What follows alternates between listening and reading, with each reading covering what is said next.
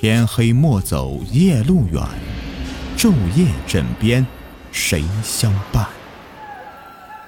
欢迎收听民间鬼故事。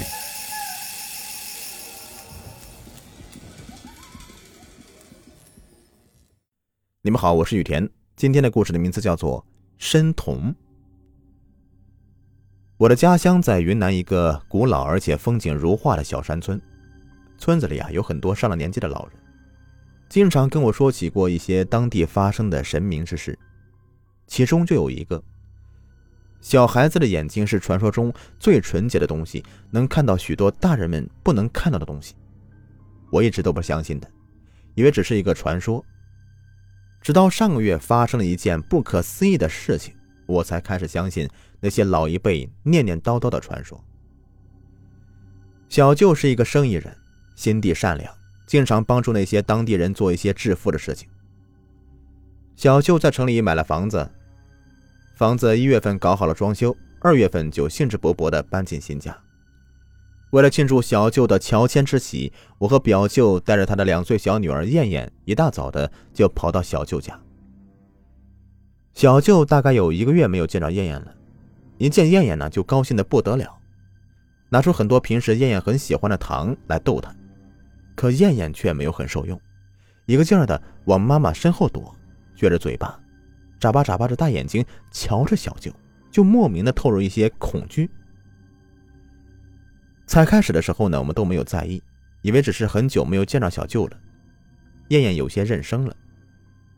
直到吃过午饭以后，小舅又开始逗燕燕，燕燕还是不愿意跟小舅亲近。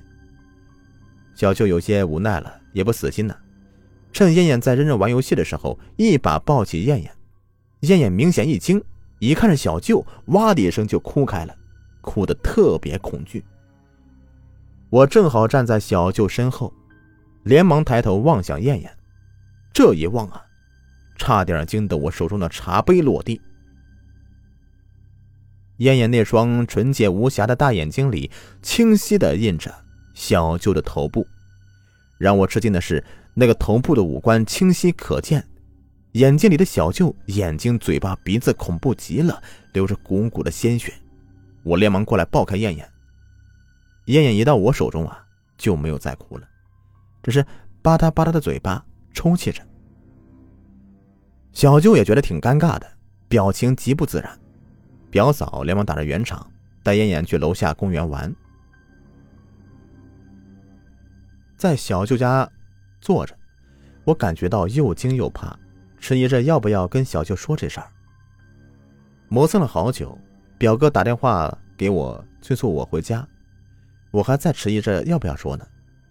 直到走到门口，我才突然惊醒般的折回去，细细跟小舅说这事儿。小舅边听着，脸色就是变得越来越苍白，眼神也开始慎重起来。我劝说着小舅去医院检查一下，他平时呢是最不愿意去医院的人，身体没有什么问题，是绝对不会去医院的。这次我劝说却很快起了作用，没做停留，小舅马上拉起我陪他去医院。